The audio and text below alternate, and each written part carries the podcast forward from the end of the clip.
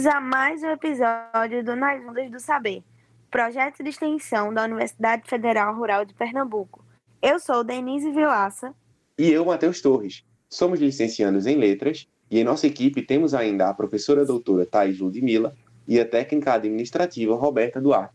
E hoje temos como convidada a professora Nicole Lima, licencianda da Universidade Federal Rural de Pernambuco e professora voluntária do pré-vestibular Mais que o Enem.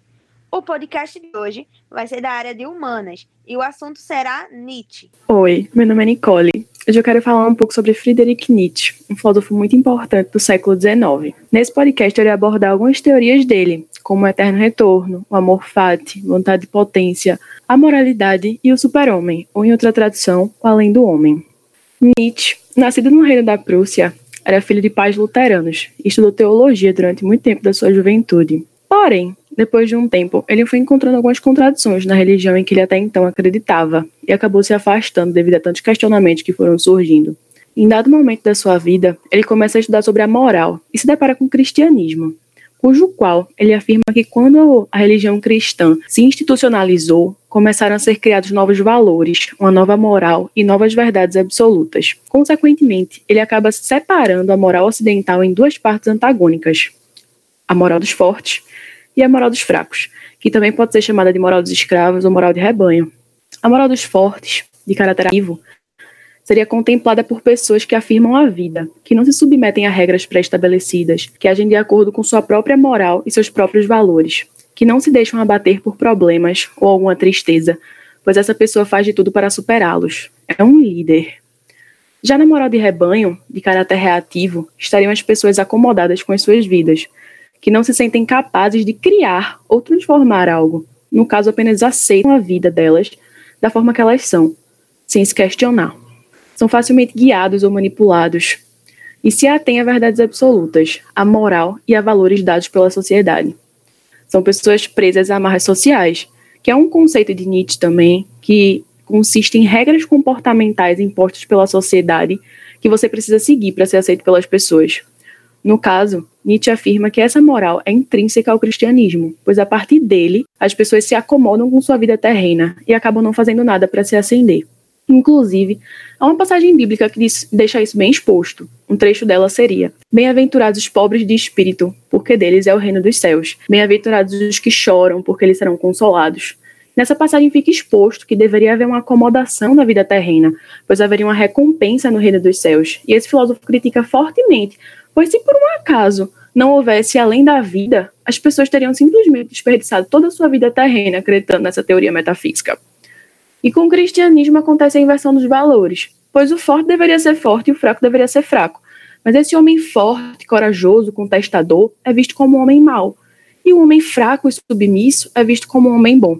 Para Nietzsche, isso seria contra a natureza humana, pois ao invés de se ater à vida terrena, natural, biológica, os homens focam em uma vida voltada para o além, que seria essa promessa de uma vida após a morte. Em suma, essa crítica é ao modelo de pensamento que, que desvaloriza a vida humana.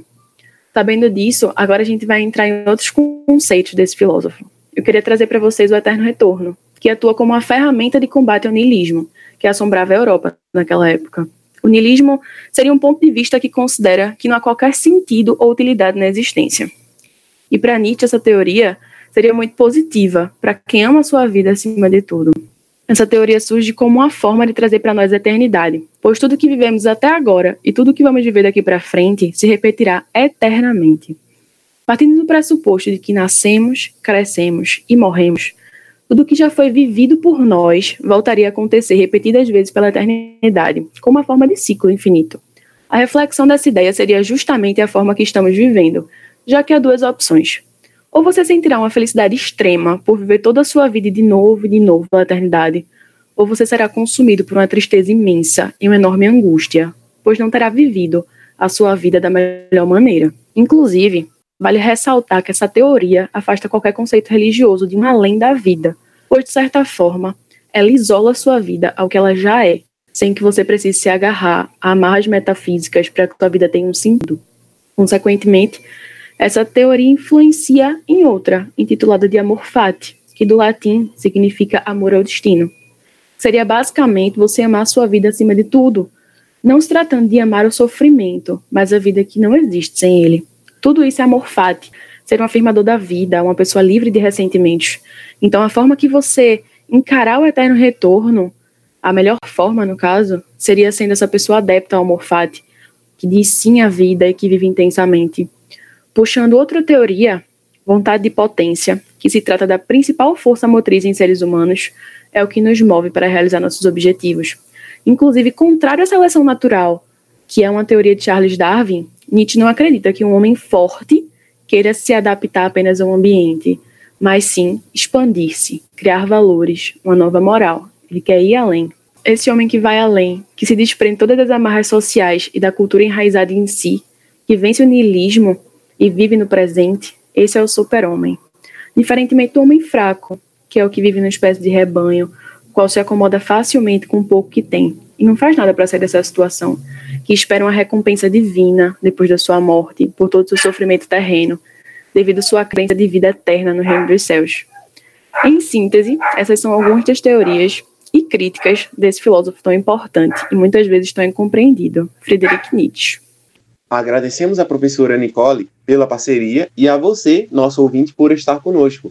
Você pode nos acompanhar pelo YouTube e Spotify e nos siga no Instagram, ondas.saber. Até o próximo episódio.